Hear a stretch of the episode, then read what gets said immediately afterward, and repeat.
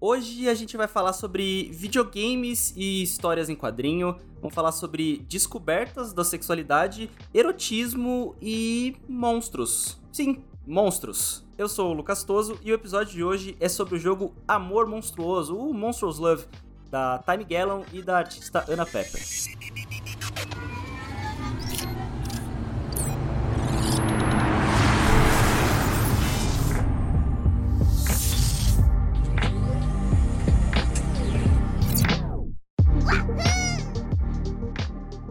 Antes da gente começar esse episódio, obviamente, eu tenho que aqui pedir para vocês darem aquela curtida no podcast aí na plataforma preferida que você tá ouvindo esse podcast e seus outros podcasts também, lavando a louça, fazendo academia, dando aquela caminhada. Deixa aquele curtir, né? deixa aquela favoritada, que é sempre bom. Se puder também ouvir um episódio e deixar as notinhas, isso vai ajudando muito o podcast conseguir cada vez mais chegar mais longe, né? E também aproveita para seguir lá nas redes sociais. É, no Twitter é controlescast e no Instagram é controlesvoadores. Lá tem links para todas as outras redes também, todos os sites. Então vão lá para os sites que tem a matéria com mais de 100 jogos brasileiros para ficar de olho aí em 2023. Se você gosta de jogo, vai para lá, que cada clique ajuda muito o Controles Voadores. Como eu disse, o episódio de hoje é sobre o Monsters Love. Eu acho que vai ser muito legal, a gente vai conseguir abordar erotismo nos jogos pela primeira vez, vai ser muito interessante ouvir isso aqui.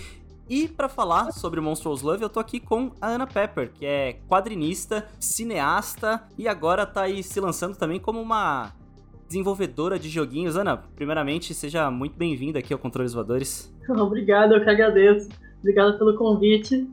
Obrigada a todos os ouvintes também. Legal demais. E se você ouviu esse nome Time Gallon e você já falou, opa, já ouvi esse nome aqui no Controles, você não tá enganado. É, a gente já fez um episódio aqui sobre o I Did Not Buy This Ticket, né, com o Thiago e com a Lírio. É, um joguinho também da Time Galleon, que é um estúdio brasileiro especializado em visual novels, em né, esses videogames com histórias e narrativas contadas, assim, interativas, muito massa. Que também tá lançando, tá lançando não, né, já lançou o Monsters Love, mas antes da gente falar do Monsters Love, aqui eu só tava dando uma, um aquecimento, Ana, a gente gosta de conhecer os desenvolvedores, quem tá por trás, né, do, dos jogos que a gente fala aqui no Controles. Então, vamos começar pelo básico aí. Quem é Ana Rocha, Ana Pepper? É, de onde que vem esse nome? Quem, quem é você? O que, que você faz? De onde que você é? Dá um, uma pequena bio aí sua pra gente. Bom, pois é, o meu nome de verdade é Ana Rocha, né? Ana Pepper é o meu nome artístico. Uhum. E eu sou gaúcha, eu nasci em Passo Fundo, mas eu cresci em São Paulo. Ah, que legal. Me formei lá. Uhum. Pois é, eu, eu, até me sinto mais paulista do que, do que gaúcha. Mas agora eu tô morando no sul de novo, eu tô na cidade de Canela. Uhum. E o nome Ana Pepper surgiu muito recentemente, na verdade, tem dois anos agora. Certo porque eu antes estava tentando construir um nome que era até outro nome, era Ana Goblins, e eu tentava fazer trabalhos mais family friendly, assim, né, mais infantis. Uhum. Mas aí surgiu um belo dia que virou a minha vida do avesso, a ideia de fazer uma história em quadrinhos erótica, e foi, aquela, foi a história da planta carnívora uhum. em Monstros Love, né, ah, sei. Monstruoso. Amor Monstruoso tem três histórias curtas e uma delas é essa da planta carnívora. Sim. E eu pensei, putz, isso, isso tá legal, mas eu não vou mostrar para ninguém. eu vou mostrar só nos grupos ali do, do Facebook. Uhum. Não vou deixar amigos e família verem. Tipo, isso aqui vai ser uma coisa assim meio secreta, Sim. sabe? Só que eu achei a resposta das pessoas tão legal que eu comecei a pegar gosto pela coisa. Massa. E eu comecei a fazer mais histórias. Uhum. E na verdade, as primeiras histórias, quer dizer, as histórias do Amor Monstruoso, a princípio eu fiz uma versão mais rascunhada, assim, sabe? É, depois que eu vi a resposta das pessoas, como estava sendo legal, como estava sendo positiva, que eu pensei, ok, isso aqui tem potencial. Eu acho que eu vou uh, refazer as páginas com uma arte um pouco mais refinada. Uhum. Na verdade, são, as, são praticamente as mesmas páginas. E vou lançar de novo. E vou mudar meu nome. e aí, depois o Christopher ficou conhecendo os quadrinhos e me chamou para Ah, adaptar visual novel, que agora é o jogo, né? Sobre uhum. o motivo de, de, estarmos aqui, né? Sim. Porque na verdade tudo começou com os quadrinhos, né? Monsters Love foi uma virada na minha vida, em vários sentidos. Que legal, foi uma virada até de nome, então, inclusive. Aham. Uhum. Que massa. É. E você comentou que isso faz mais ou menos uns dois anos, é, essa mudança de nome, é, essa empreitada no, né, no, no, no, quadrinho erótico. Mas você já fazia quadrinhos antes, assim, como que você começou é, nessa área? Eu fazia hum. Quadrinhos autorais, mas eu fiz muito poucos certo. ao longo da vida. Eu, na verdade, sou storyboarder de hum. animação, né? Ah, que legal. Uhum. Eu acabava, como é que posso dizer, dedicando muito do meu tempo para trabalhar para os estúdios. Sim. E não me dedicava muito a fazer as minhas próprias histórias. É algo que eu pretendo mudar hoje em dia, tanto que eu estou dedicando mais tempo para fazer os meus quadrinhos, mesmo que o tempo fique apertado, mesmo que fique cansativo, porque é a minha paixão. Eu tenho que dar um jeito de fazer isso, sabe? Uhum, sim. Seja, seja como for.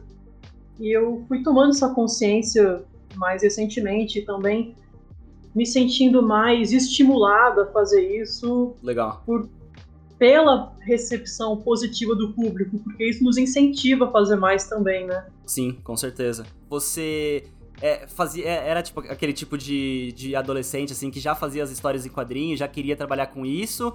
Ou você começou a, a fazer mais ali depois quando você já estava trabalhando, quando você foi crescendo? Como que foi seu contato assim com quadrinhos? O que, que te colocou nesse caminho? Ah, eu, eu já gostava desde criança. Uhum. Quando eu era criança, eu já sabia que quando eu crescer, eu ia trabalhar com animação ou com quadrinhos. Uhum. Eu queria contar histórias através dos desenhos, né? Certo. E sempre me fascinou muito o mundo da animação. Né? É realmente um mundo muito atraente para crianças, né? Sim, pensar, pensar na, na, em todas as possibilidades, né, da, da vida ali para suas ideias, para seus sonhos, assim, é uma coisa muito, é, como você falou, muito que chama muito, né, a atenção da criança, do adolescente, até da gente, né, que já é adulto, mas é criança por dentro, assim. Sim, demais. E aí as minhas escolhas uhum. de, de, formação foram muito para esse lado, né? Eu escolhi fazer faculdade de cinema, é, eu fiz um curso profissionalizante de animação, mas eu também gosto muito de fazer quadrinhos pela liberdade criativa que você tem. Uhum. De não precisar de um grande orçamento, nem de uma grande equipe. É uma coisa bem mais acessível para um, um artista de modo autoral, assim, né?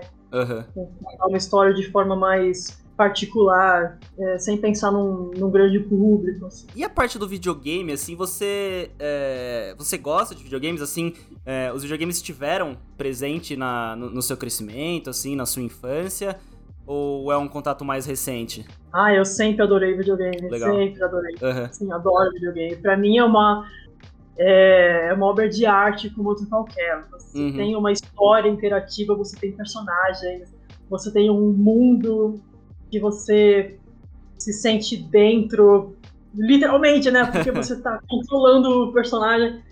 Eu sempre gostei muito de videogames. Sim. Sempre gostei muito de jogos. É, é, aquela coisa da participação mais ativa na história, né? Você não tá só assistindo, você não tá só vendo, você tá escolhendo as coisas, né? Mesmo num jogo que você não escolhe tanto, você tá controlando aquilo tudo, né? Então a gente se imerge muito, né, nesse mundo. Isso, exatamente. Legal. E... Daí... Não, pode falar, por favor. Não, não é dizer nada. Que, que os meus jogos preferidos sempre foram os que têm mais história. Ah, legal. Eu sempre gostei justamente dessa parte de, de história. Né? E você tinha, tem algum jogo assim que você lembra que, tipo, marcou você nesse lance da história de, tipo, não sair mais da sua cabeça essa história e até é, acabar influenciando um pouco no seu trabalho, na sua arte que você faz? Ah, eu lembro de um, de um nome logo de cara, que é Odd World. Uhum. Ah, legal. Que massa. ah, é, era um jogo que se passava em outro planeta, uhum. que tinha uma atmosfera super sombria e. Umas criaturas um meio estranhas, né? Isso. Sim. E o design das criaturas era, era meio engraçado, meio bonitinho até. e era meio assustador ao mesmo tempo. Uhum. E, ah, eu achava aquilo incrível. Que massa. É um dos meus jogos preferidos. Que legal. Você chegou a jogar o novo também, que saiu esses, esses tempos atrás? Ah, eu joguei um pouquinho sim, mas. Uhum não com o mesmo afinco de quando eu era adolescente. Justo. É, gente, Menos tempo até, né? não é mais a mesma coisa, não tem mais tempo. Te entendo. E já deu para perceber, assim, né? É, aí você falou sobre o design das criaturas, do Oddworld, e até pelo seu trabalho no, no, Amor Monstruoso, você é uma pessoa que gosta bastante de criaturas, né?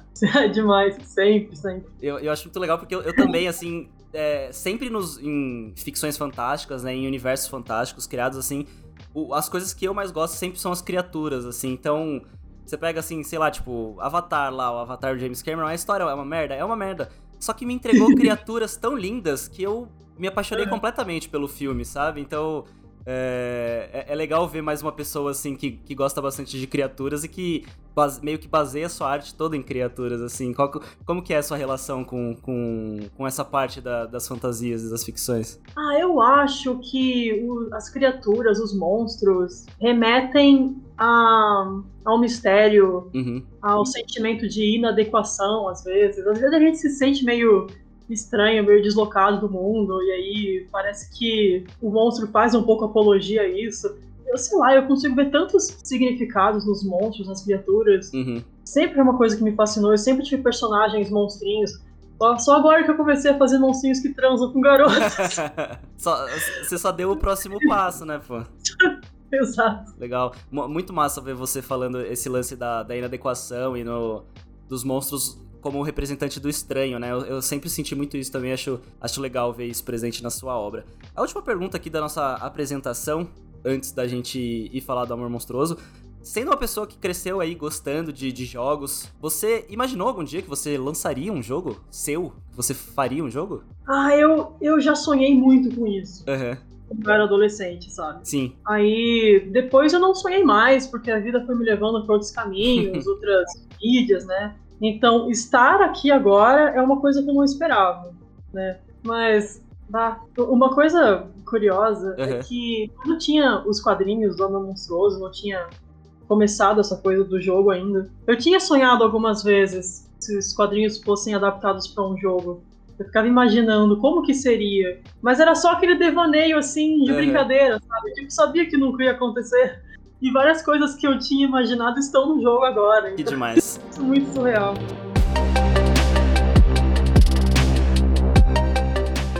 E vamos lá, vamos falar desse jogo que lançou é, no comecinho é, de, de maio. Comecinho de maio, né, agora? É, na verdade, o jogo mesmo vai, vai lançar dia 19. Ah, é, lançou um pré, né? Lançou um. Uma demo. Isso, isso, uma, uma demo. E assim, você falou já, é uma visual novel com histórias ali, narrativas curtas, né?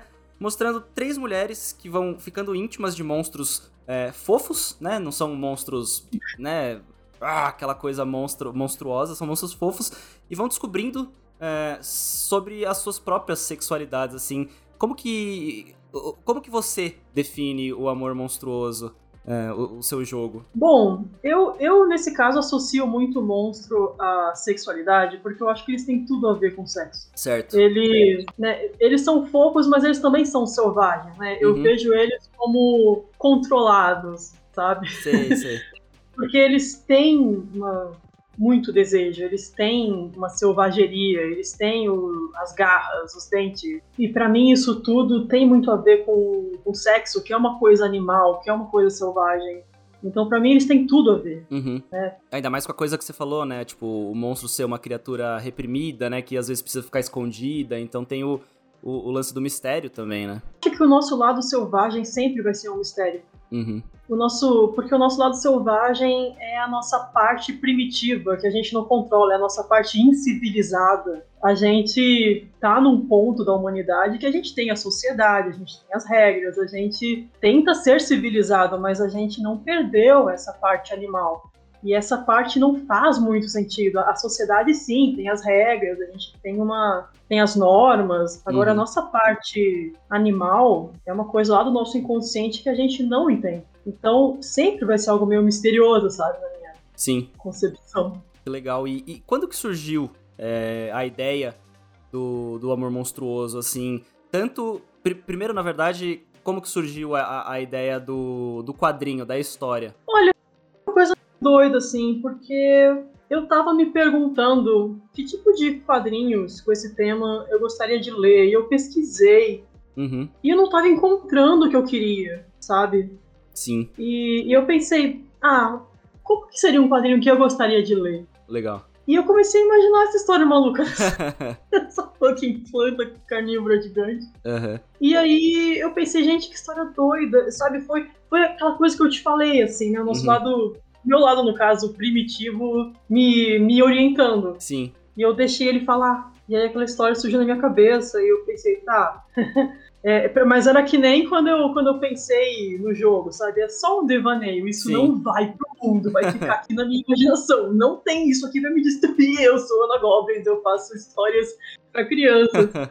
Vai ficar- Vai ficar no fundinho do sketchbook aqui, guardado num, né, num- numa pastinha. isso. Só que aí, sei lá, eu, eu não resisti. Uhum. Eu acho que eu tava precisando chutar um pouco o balde, sabe? Sim. E aí eu comecei a fazer uns rascunhos e comecei a achar aquilo legal e comecei a, e comecei a desenhar cada vez mais. Foi uma coisa assim muito pouco planejada, sabe? Foi Sim. uma coisa assim que simplesmente saiu.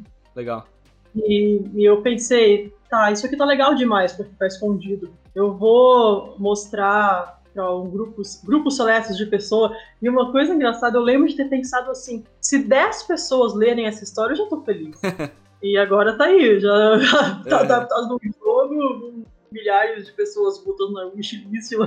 E daí você falou, né, que o, o Christopher te procurou é, com a ideia de transformar num jogo. Como que foi essa aproximação? O, o que que ele veio te falar, assim, pra te, pra te conquistar aí, né, pra ir pra, ir pra Time Galleon? Ou, ou não precisou de muito? Ele, ele deu a falar, vamos falar em jogo? Pô, vamos, vamos, vamos transformar. Então, essa história com o Christopher é bem doida, porque na verdade nós já havíamos feito um trabalho juntos. Ah, legal. alguns anos atrás, mas ele não sabia.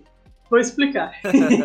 que ele é o autor de A Bandeira do Elefante da Arara, né? Sim. E na época, ai, eu acho que isso faz uns quatro anos mais ou menos, ele estava com um projeto de adaptar isso para uma série de animação, ia fazer um piloto. Uhum. E aí tinha um pessoal encarregado da produção, e esse pessoal que me chamou, sabe, um intermediário. Então ele não. não- eu, eu ouvi o nome dele, mas a gente não chegou a conversar. E também naquele tempo eu não tinha o nome Ana Pepper, eu me chamava Ana Rocha só. Aham. Era, era um trabalho ah, ali no departamento de storyboard, né? Que é Sim. justamente o que eu mais fiz em animação. E aí, uns anos depois, tem um, tem um programa no, no Instagram chamado é, De Frente com a Vivi, que é um programa de entrevistas. Uhum. E eu tava assistindo, e era um dia que era uma live com ele, né, com o Christopher. E eu peguei e mandei uma mensagem pra ele depois, só assim falando, pô, Christopher, que, que legal assistir tua live, muito bacana. É, eu cheguei a trabalhar num projeto teu, do- da bandeira do Elefante da Arara, só que eu me chamava Ana Rocha. E, e ele já conhecia o meu trabalho co- como Ana Pepper, ele só não, não sabia que era a mesma pessoa, ou, Uhum. ou nem sabia que tinha trabalhado pra ele antes. Sim. E, e aí a gente fez esse contato, assim, mas eu tava só socializando, sabe? Aham. E, mas aí, umas poucas semanas depois, ele mandou uma mensagem. Perguntou se eu estava familiarizada com visual novels. Eu não sabia o que eram visual novels. Quer dizer, eu sabia, mas não, não sabia que tinha esse nome, né? Aham. Esse- Não ligava o jogo ao nome. E aí que ele perguntou se, se eu teria interesse em adaptar Amor Monstruoso para uma visual novel. Que legal. E eu achei aquilo tão inesperado, sabe? Tipo, eu Uhum. já tava com tantos planos na vida, isso não estava nos meus planos. Aí eu fiquei meio assim, como? Tipo, será que eu vou ter que é, suavizar algumas cenas? Tipo, pode, pode ser explícito assim mesmo, né? Pode ter isso, pode ter aquilo. E, e a verdade é que existem jogos assim, né, para adultos. Uhum. Poderia. E, e aí a gente fez umas reuniões, foi conversando, eu fui entendendo a grandiosidade dessa possibilidade. Fiquei muito empolgada e, e caí de cabeça. E foi muito legal. Que legal ver como tanto a, a criação do Amor Monstruoso ali no com você, fazendo os primeiros esboços, quanto o- a transformação dele no jogo foi algo meio orgânico, foi algo meio que foi surgindo do nada, assim, né? Esse contato é, sem saber com o Christopher, assim, bem legal ver como tudo foi crescendo or- organicamente. Exato. Né, até hoje, quando eu penso em tudo isso, eu não acredito, sabe? Como é que pode? Aham. Mas que bom que eu, que eu soube agarrar as oportunidades, né? Uhum. Que às vezes a vida tem dessas coisas, né? Das oportunidades aparecerem do nada. Sim. Que massa que, que, que você agarrou essa oportunidade e que agora você tá aqui pra gente falar de Amor Monstruoso. Inclusive, você trabalhava ali, né, com essa mídia do, dos quadrinhos e com o storyboard. Mas como que foi esse processo de desenvolver o Amor Monstruoso enquanto jogo, assim, é, adaptar a história ali pra dentro do jogo? Porque o, o, videogame tem isso, né? Tem essa coisa de das possibilidades, né? Do, uma visual novel você traz possibilidades, desdobramentos. Então, como que foi para você adaptar a sua história para esse formato? Pois é, eu tinha feito ali um, uma, uma adaptação, um storyboard do jogo, né? Uhum. Mas na medida que a gente foi testando, o Chris fez uns, uns, uns testes beta com, com os rascunhos que eu fiz, não eram ainda as artes finais. E, e já dava para sentir algumas coisas que na minha inexperiência, só testando dava para perceber. Sim. É, em alguns momentos as histórias precisavam de mais desenvolvimento mais alternativas. Nos jogos, uma história interativa, você tem isso de escolher caminhos diferentes. Uhum. Uh, e as histórias do, dos quadrinhos, elas são bastante curtas. Então, teve uma necessidade de desenvolver mais as histórias do jogo, trazer mais acontecimentos. Inclusive, eu ia perguntar até disso, se você teve que mudar muitas coisas da, da, da história em quadrinho para conseguir adaptar para esse formato do jogo, assim, mudar relativamente, tipo, é, relativamente não, mudar realmente, assim, pontos da história, você mudou finais, mudou interações, como que foi isso? Uh, tem, tipo, um final oficial, uhum. né, pra todas as histórias, que é basicamente o mesmo dos quadrinhos, mas eu tive que colocar alguns finais alternativos. Certo. Dependendo, dependendo de outros caminhos que a pessoa escolhe. Uhum. Então teve que ter uma, uma alteração mesmo, assim, você teve que rechear mais mesmo. Sim, mas isso acabou sendo uma grande oportunidade de explorar mais esses personagens. Porque por mais que eles aparecessem pouco, né, nos quadrinhos por serem histórias curtas, eu sentia que eu sabia muito sobre cada um deles. Uhum. Então, é, trazer mais acontecimentos para as histórias, mais jeitos deles interagirem, foi uma oportunidade de mostrar mais sobre eles, sobre quem eles são, sobre a personalidade deles. Então, foi uma coisa muito boa. E, e, tem isso também que no videogame eu acho que você tem que deixar um pouco mais claro. Não, não, não sei se mais claro, mas você tem que apresentar mais coisas, né? O quadrinho tem o lance de, de mexer muito com a, com a imaginação ali, no, nas coisas. No, no, no, videogame eu acho que tem que ficar um pouco mais explícito, né? Ah, explícito como? Acho que eu entendi. Não, explícito que eu digo, por exemplo, você mostrar mais traços da personalidade do, do, dos bonecos, assim, sabe? Você deixar mais informações explícitas, não explícito no, no sentido é, do erótico. Ah, tá. é verdade, eu também tenho essa impressão. Uhum. Tem que ficar tudo mais, mais explicadinho pro jogador. afinal, a pessoa tá ali interagindo com a história. Uhum. Então, saiba o que fazer, quais decisões vai tomar e por quê. Uhum se faz uma coisa errada, uma coisa que o outro personagem não gosta, esse personagem tem que deixar isso muito claro, sabe? Então, realmente, isso é uma coisa que eu também senti nessa experiência de adaptação para os jogos, né? Tudo tem que ser muito claro para a pessoa que está jogando se é, escolher algo uhum. que não queria, não se sentir desorientada, tipo, ah, mas eu não sabia o que fazer. Sim, não ficar frustrada também, né? Não ficar frustrada, isso mesmo.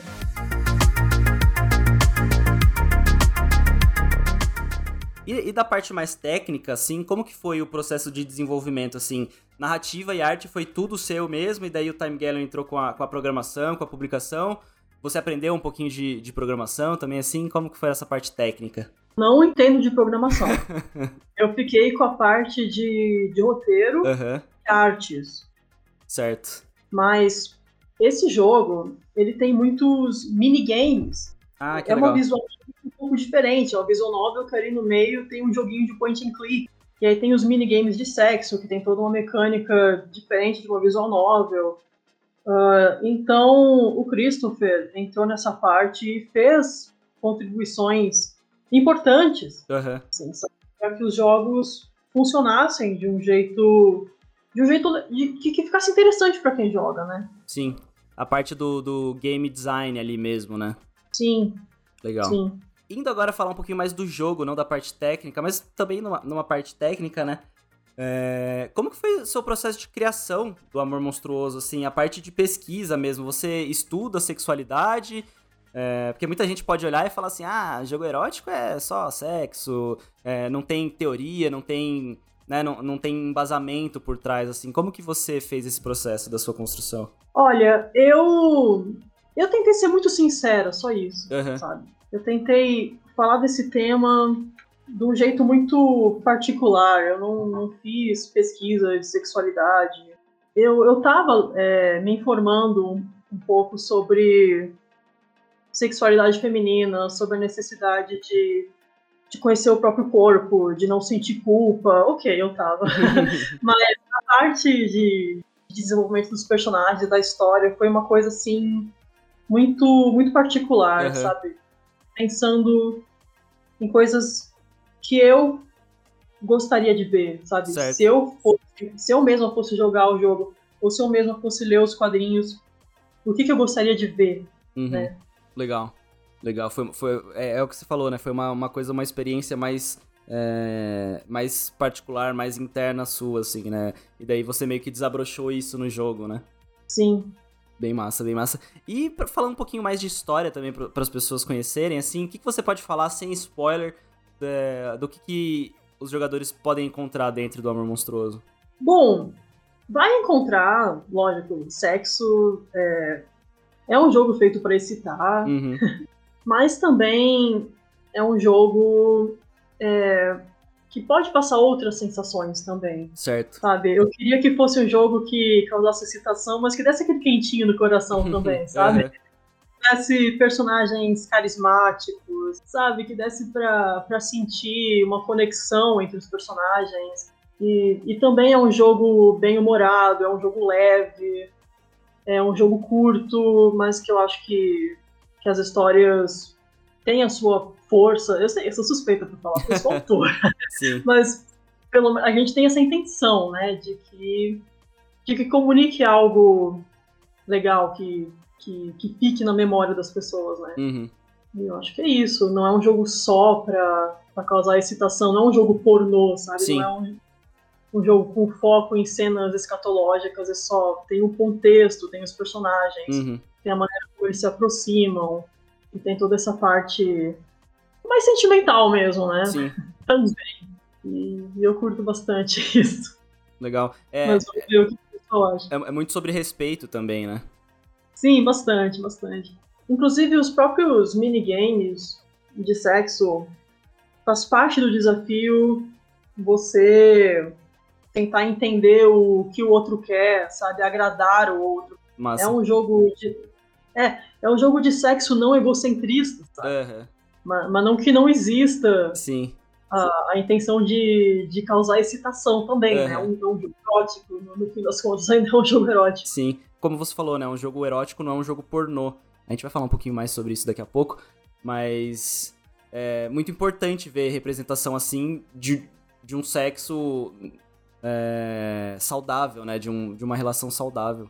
Verdade, verdade. É bom ter uma representação desse tipo de sexo que, na verdade, é, é como, você, como você diz, é como deveria ser, como, como tem que ser, né? Uhum. É, é, isso, é isso, com respeito, com entender o que a, a, a outra- as outras pessoas querem. É, óbvio que a gente também não vai ficar aqui de, de kink shaming. As pessoas transam do jeito que elas querem, né? Claro, claro. Mas legal também ter uma representação positiva. É, entrando nessa parte de, de jogos eróticos, assim, você chegou a acompanhar alguns outros jogos eróticos pra, pra, pra ter inspirações, pra ter ideias de como fazer no, no seu jogo, assim? Ou as inspirações do, do, do Amor Monstruoso veio mais das HQs ali, de quando, de quando você fazia? Se, se veio inspiração do- do de outros jogos eróticos, veio muito pouco. Uhum. Eu vi uma mecânica parecida do- dos minigames de sexo num, num, num jogo uma vez. De você escolher a ação e, e selecionar o corpo da personagem. Mas só isso também, porque eu já queria isso, sabe? De você ter uma lista de ações para você usar na personagem. Eu só não tinha ligado essa possibilidade de você ir com o mouse até o corpo dela, sabe? Uhum. E, e assim, o Amor Monstruoso é diferente, sabe? Sim. porque eu joguei alguns jogos eróticos, eu tenho a impressão que eles são muito parecidos. Assim, não só na parte de, de visual, Aham.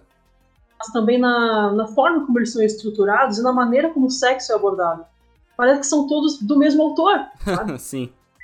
fórmula que se repete sempre igual. Você tem um personagem do sexo masculino e um ambiente cheio de mulheres, e aí você tem que chegar em uma por uma, descobrir como fazer para transar com ela, e aí Uhum. você consegue, aí você passa para a próxima. E não que isso não possa existir, sabe? Eu acho que tudo tem que ter o seu espaço, inclusive esse lado da humanidade meio questionável, assim, meio podre. Tem que existir isso, sabe? Eu não acho que não tem que existir. Uhum. Tem que existir lugar para as fantasias masculinas, desde que você consiga separar aquilo da realidade, saber que as mulheres da realidade não são aquilo, sabe? É, esse é um dos grandes problemas, E- né? Pois é. E aí, Amor Monstruoso tem toda uma estrutura diferente, porque você controla as mulheres a princípio, e aí encontra um monstro que, tipo, já está afim, sabe? Sim. E aí você jogando que decide o que fazer com isso, se você vai dar uma chance, se você não tá afim e quer ir embora, sabe? Existe a possibilidade de você não querer nada. Ah, e aí tem o- os minigames de sexo que tem essa inversão de perspectiva, em que você joga com o monstro, sabe? Tem essa... Eu gosto dessa inversão de perspectiva, Uhum. sabe? Você se põe no lugar dos dois, Sim. e, e eu acho que a graça do Amor Monstruoso é a interação dos personagens. Desde os quadrinhos, sabe? Sim. Tanto que no jogo a gente sempre vê eles em terceira pessoa, porque a graça é vê-los juntos, Sim. ver essa interação, ver a troca de olhares, eles interagindo. E eu, como autora, queria ser fiel ao universo que, que eu idealizei, sabe? Que a gente, como autor, quando pensa um universo ah, sabe o que, que pode acontecer nesse universo o que, que não pode, sabe? Que tem, tem as suas próprias regras ali dentro daquelas histórias, né? Uhum. E com Amor Monstruoso, com o jogo, eu, eu queria ser fiel à visão que eu tinha desse mundo. E isso naturalmente fez com que o jogo ficasse é, diferente, porque eu não segui uma fórmula. Eu não, não repeti algo que já existe. Falando um pouquinho. a- o jogo nem lançou ainda, mas eu já querendo falar um pouquinho de possibilidades futuras, assim. é, você imagina fazer mais conteúdo é, pra Amor Monstruoso dentro dos jogos, dentro da HQ, assim? É, algo talvez com mais capítulos, outras mulheres, outros monstros, é, ou talvez outras abordagens também, colocar, sei lá, tipo, BDSM ou outras coisas é, eróticas, fetiches, monstros femininos. Eu, eu já vi algumas ilustrações suas, né? De que, que daí o monstro seria a mulher com, com um, um humano. Colocar mon- monstras com mulheres, monstros com homens também, fazer mais coisas assim. Você pensa em mais conteúdos pro jogo? Ah, sim, eu penso sim. Inclusive, já tem duas histórias em quadrinhos novas, prontas, com outros casais, com outras mulheres e outros monstros. Legal. Que eu, que eu quero lançar mais uma trilogia, que, que é o Amor Monstruoso 2, em quadrinhos. Uhum. Em jogos eu ainda não sei se, se, vai, se vai ter mais, isso é uma coisa para se discutir no futuro. Mas de quadrinhos eu já estou preparando. E, e sim, pretendo misturar gêneros diferentes, né? Porque eu, eu gosto muito dessa combinação do, do homem monstro e da mulher humana. Mas quero explorar outras possibilidades, né? inverter os papéis, fazer a monstra e o homem Legal. é, casais LGBT, é, mulheres e monstras, homens e monstros, sabe? Sim. Não, não sei se vai ser no universo de Amor Monstruoso, pode ser outros mundos, mundos de fantasia. Existem diversas possibilidades que eu ainda quero explorar muitas. Legal, legal. É, e é, é massa porque é isso, né? Você vai fazer um conteúdo pro, pros quadrinhos e a possibilidade de transformar em jogo depois, né? De transformar em DLC, de repente, em conteúdos extras, é, existem. Então é, é massa ficar no horizonte, né? Sim, tomara.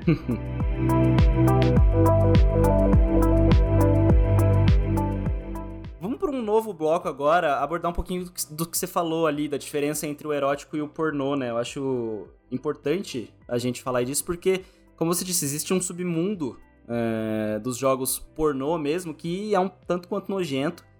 aí, né, de que é super sexualização de, de mulheres, é, ainda mais agora com inteligência artificial fazendo isso a roda. Eu já vi é, caso de um de, de, um game dev que ele tem um Patreon e ele ganha coisa de 40 mil reais por mês, assim, sabe? Só fazendo as mesmas histórias sobre mulheres geradas com inteligência artificial ali e, e totalmente submissas e tudo mais.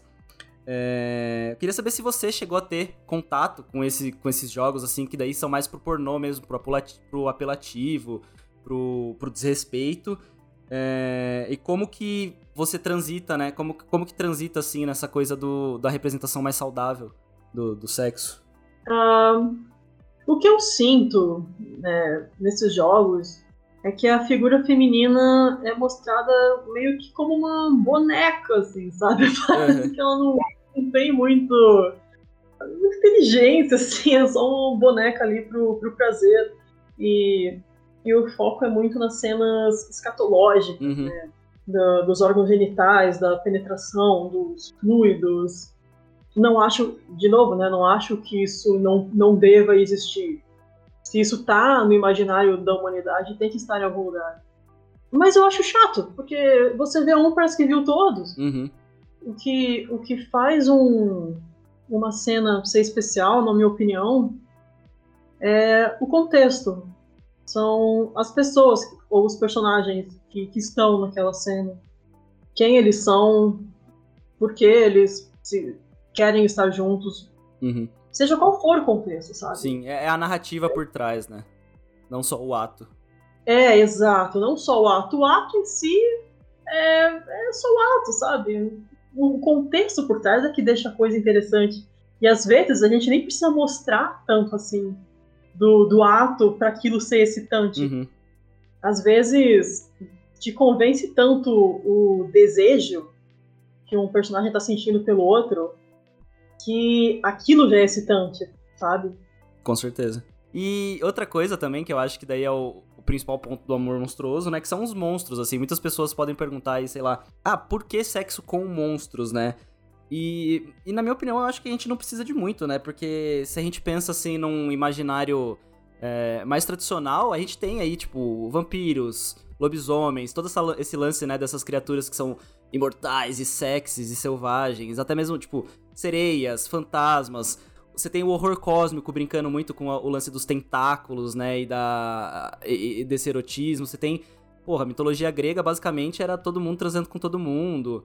É, então, a gente tem esse erotismo que sempre foi muito presente, né, na, em, em diversas culturas diferentes, mas que ali é, renascentismo e igreja católica e tudo mais foi sofrendo né, cada vez mais com moralismo religioso. E, e a gente vê também sempre, a, a, às vezes, muito atrelado com violência, com submissão. E você vai pro lado oposto, você coloca é, os monstros como selvagens, mas também como criaturas res, é, respeitosas e fofas e com, com profundidades, assim. Mas você, o, o, por que você diria, assim, o porquê sexo com monstros? É, como você disse, isso está no imaginário da humanidade há muito tempo. É, eu acho que faz parte da criatividade humana a gente dar formas diferentes para coisas que a gente não consegue explicar. Uhum. Né? Talvez esse nosso lado selvagem, primitivo, você precisa dar uma forma para ele, uma forma de um, de um monstro, uma forma de outra coisa para que você entenda. Para mim, as histórias de fantasia sempre têm muitos sentidos por trás de tudo. Uhum. E uma coisa para que para se chamar atenção em Amor Monstruoso é que são todas mulheres humanas e, e homens monstros, né? Uhum. E assim, eu falando como mulher, eu acho o masculino um pouco monstruoso, sabe? Uhum. E não, não, isso não é uma coisa ruim, uma mulher heterossexual gosta disso. Né? Os homens, eles são maiores, eles são mais brutos, é uma coisa da biologia, então para nós eles parecem mesmo uma coisa um, um, tanto monstruosa, sabe? Mas a gente gosta. e não quer dizer que eu não vou explorar isso do, do lado invertido, né? Fazer mulheres monstras, porque aí é, é como se fosse uma mulher expressando o seu lado selvagem, né? Uhum. E aí, então ela que tem que ter a forma da monstra. E isso também é muito bacana. Sim, é o que você falou, né? Ela poder expressar a sua própria monstruosidade, a sua própria selvageria, né? né? O seu lado animal, uhum. né? livremente, sem censura da igreja, sem opressão. Isso também é muito legal de explorar. Sim, e de poder contar isso sem queimar na fogueira, né? Exatamente. Acho muito legal todas as questões que envolvem é, fazer um jogo erótico, ainda mais um jogo erótico com monstros. Eu acho que falta muito para as pessoas entenderem, né? Que quando ela tá ali achando legal o relacionamento do, da Bella com o Edward no Crepúsculo, aquilo é um relacionamento monstruoso, né? Ele é um vampiro, ele é um ser imortal que come carne. Então, tipo, é, às vezes as pessoas olham pro, pro seu jogo, assim, pro seu quadrinho, né? E falam, nossa, que estranho, né? Um monstro, uma planta, mas é é só um outro jeito de representar fisicamente esses monstros, né? Mas lobisomens e vampiros e, todo, e sereias estão aí desde sempre, né? Exatamente, exatamente. Não é, não é tão estranho, não. Eu não sou maluco, não é bestialismo. E, e, daí isso é mais legal porque é o que, é o que você falou, é explorar essas novas formas permite você explorar novas formas de, de desejo e de, e de excitação, né? Porque você fala, tipo, a, a planta carnívora, porra, a planta carnívora tem a, a coisa da, das, das folhas e dos, e, do, e dos tentáculos, e, né, tentáculos são sugestivos, né? Então, assim, acho que é, é, é, muito legal ver que, porra, dá para fazer muito mais coisa do que só um pinto, uma buceta e, né, o papai e mamãe, assim. Então, acho legal essas novas formas. Ah, claro, fica bem mais divertido, né? Uhum. Os monstros do jogo, é, as ações que eles têm nas preliminares, algumas são bem normais, mas tem outras que só eles podem fazer. Uhum tipo, abrir uma boca escancarada cheia de dente, tipo, enorme, botar o linguão pra fora. Ou manusear a garota com, com aquelas mãos de trepadeira fazendo é, coisas acrobáticas. Isso, isso é uma possibilidade que esse mundo de fantasia traz, mas que não perde o lado do erotismo. E é divertido, né? Uhum. É, é, isso, é divertido. É, tirar só aquela coisa grotesca, aquela coisa sisuda, né? Sexo é divertido também, prazer é diversão, então Total. acho que todos os lados são muito legais, assim, do, do amor monstruoso, muito massa. E falando um pouco agora de futuro, você gostou dessa experiência de, de produzir um jogo, de, de, de, fazer o desenvolvimento de jogo, assim? E você já pensa já em, em trabalhar de novo com jogos? Você gostaria? É, porque, pô, o, o Drika dá uma, uma excelente aventura, assim, em, em visual novel também, né? Ah, o Drix, né? Pois é. é. Não sabia como pois ler, é, como pronunciar. É, é, o nome dele é meio difícil mesmo. Mas é uma coisa para se pensar, assim. Uhum. E eu, eu adorei essa experiência, sabe? Foi, foi incrível, foi a realização de um, de um sonho, assim. É, porque é, eram histórias porque, porque eu tenho muito carinho, né? Uhum. E, e, é surreal você ver esse monte de gente se, se mobilizando e trabalhando junto contigo, né? Com esse mesmo objetivo em comum, assim, né? E eu amadureci muito nesse processo, sabe? Porque eu sempre contei as minhas histórias do jeito muito sozinha, dos meus quadrinhos. Nesse caso, é, eu tive que sair um pouco da minha bolha, né? Ouvir outras opiniões. E essa equipe é 10, assim, sabe? A gente tem um, um objetivo em comum com, com esse jogo, de, em termos de do que a gente quer transmitir, né? Então, foi 10, assim. Eu, eu, espero que no futuro eu trabalhe mais com isso. Não tem nada ainda planejado, uhum. mas já foi um baita aprendizado para mim. Que massa. E, e, e, é isso, né? O, o material você tem para explorar em novas, em novas histórias também, mas nada impede, de repente, de você criar um jogo original do zero, né? Não adaptar uma, uma HQ sua, assim. Criar depois uma, uma história direto nos videogames, quem sabe. Ah, com certeza, sim. Agora a, a, caixinha abriu, né? A caixinha das possibilidades abriu na sua cabeça, assim. Ah, sim, isso mesmo. Agora abriu a caixinha das possibilidades. Legal. E, e, e sem falar, assim, é, sobre as possibilidades, né? O intangível, assim. É, quais que são os próximos planos, assim, da Ana Pepper enquanto artista, é, enquanto, né, produtora de arte, assim. Depois que lançar o Amor Monstruoso é, completinho ali é, quais são seus próximos passos? Ah, eu tenho outras histórias em mente para fazer. Uhum. Aí vai ser começar a produzir. Ah, sim, isso aqui é doido, porque a nossa criatividade funciona numa velocidade muito maior do que a nossa capacidade de produção. Sim.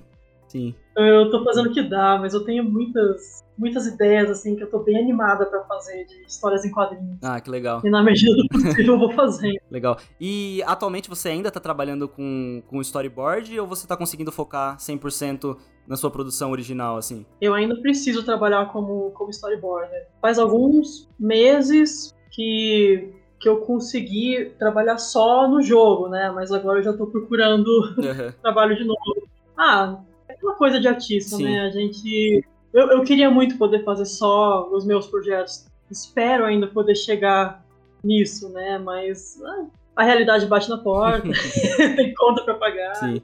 É aqueles, aquele período curto ali fazendo um monte de frila sem dormir pra juntar uma grana e daí depois conseguir fazer suas coisas próprias, né? Isso. Justo, justo. Então, esperar aí os próximos quadrinhos, as próximas histórias chegando.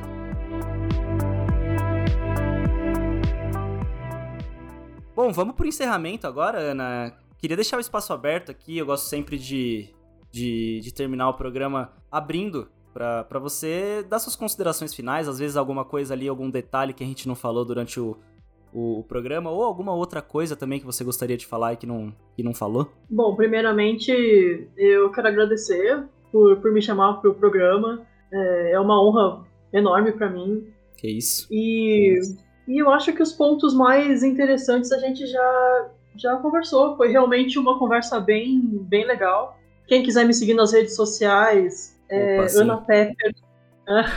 É Ana Pepper Comics. Aham. Todas as minhas redes sociais têm Ana Pepper com comics no final, né? Que Certo. é quadrinhos Legal. em inglês. Aqui no podcast também vão estar os links para suas redes, é, para as redes que mandam para outras redes também, que é sempre bom, né? Você tem projeto de financiamento, alguma coisa assim, esses patrão da vida? Não, no momento não. Não, tá. Mas você tem lojinha, né? Por caso as pessoas possam, que- queiram comprar seus quadrinhos e tudo mais, tem tudo no seu link, né? Tem, tem. Tem o meu site, que é anapepper.com apenas. Ah, legal. E aí lá, lá tem todos os quadrinhos Uhum. mais, mais recentes. Os quadrinhos da Ana Pepper, né? Pra baixar ou pra comprar. Perfeito. Legal. E, e tem alguma coisa da época de Ana Goblins ainda? Ou, ou isso não circula mais pelas internet? Tem, tem, Tem. um quadrinho. Tem um quadrinho chamado Maia os Invasores, muito inspirado em Oddworld, inclusive. Que legal. Assim, outro planeta. Só, os personagens são todos alienígenas. Ele é da época da Ana Goblins. Ele pode ser encontrado no, no Webtoon. Ah, que massa. Que massa. Dá pra ver um pouquinho do começo de tudo lá, então. Sim. Show de bola. E pra encerrar também, Ana, eu gosto sempre de, de abrir aqui pra, pra você dar indicações, é, ou de desenvolvedores, ou de outros artistas de quadrinhos também, pro, pro pessoal conhecer o trabalho, ou de repente se for um desenvolvedor pra vir aqui no Controles, falar um pouco do seu jogo, do, do jogo dele, ou dela, ou dele. Como eu sou nova nessa área de, de games, eu não conheço muita gente da área. Uhum, Mas de quadrinhos, eu recomendo Arlequim Negro, uhum. de Rodrigo Avelino. É muito interessante. Legal. É, um- é um quadrinho erótico, só que assim, eu acho de muito bom gosto. Uhum. E é de, é de fantasia também, com- esse nome, assim, Sim. suponho. Sim, é. Ah, legal. Sim, é de fantasia. É, o personagem é um, é um arlequim bissexual que, que tem uma jornada, que tem várias aventuras sexuais de todos os tipos, homenagens, e é bem interessante meio- e bem filosófico. É que assim, de, de quadrinhos eróticos mesmo, eu não, eu não tô lembrando assim, de muitos que eu acho interessante pra indicar. Não sei se tem que ser erótico também. Não, não, pode ser o- a indicação que você quiser, assim. Ah, eu tenho mais uma. Manda, manda. Ele tem mais. Tem Legião das Sombras, Uhum. que é um universo bem violento e também erótico, criado por uma artista chamada Stephanie Magalhães. Certo. Inclusive, ela tá com uma campanha no Catarse agora para fazer a versão impressa desse quadrinho dela. E ela também é uma mulher, e... Legal. mas ela tem uma imaginação mais masculina, entre aspas, Uhum. porque são, são coisas consideradas do universo masculino, né? Violência, que também vale a pena dar uma olhada, porque é muito diferente. Legal. Legião, Legião dos. Legião das, Legião das sombras, mas na Sombras. verdade assim, é o universo dela, Ah, né? Mas tem a história que é Vira-Lata Solitário, que é, é uma das histórias desse universo dela que, Uhum. que ela quer fazer a versão impressa dos quadrinhos. Perfeito, ótimo nome, Vira-Lata Solitário. Vira-Lata Solitário. Agora eu comecei a lembrar de tudo, né? Veio, né? Tem o Gabriel Souza, que também faz uns quadrinhos também com uma pegada adulta, mas um estilo diferente, mais cartoon. Uhum. Tem muita influência dos desenhos dos anos 80. Tem, tem um quadrinho de uma vampira. Mas é Gabriel Souza o nome dele. Perfeito. Gabriel Souza também, vou colocar tudo nos, nos recomendações de links aí. Foi isso. Ana, muito obrigado aqui por falar um pouquinho sobre é, Amor Monstruoso, sobre erotismo, sobre sua visão também de arte. Achei muito massa poder trazer, assim, primeira vez um jogo é, erótico aqui no, no Controles. E com certeza não vai ser a última. Espero trazer você aqui mais vezes pra gente falar das próximas empreitadas suas nos jogos. E é isso aí, muito obrigado por participar aqui. Obrigado. É isso, esse foi mais um episódio do Controles Voadores. Muito obrigado por ter ouvido até aqui.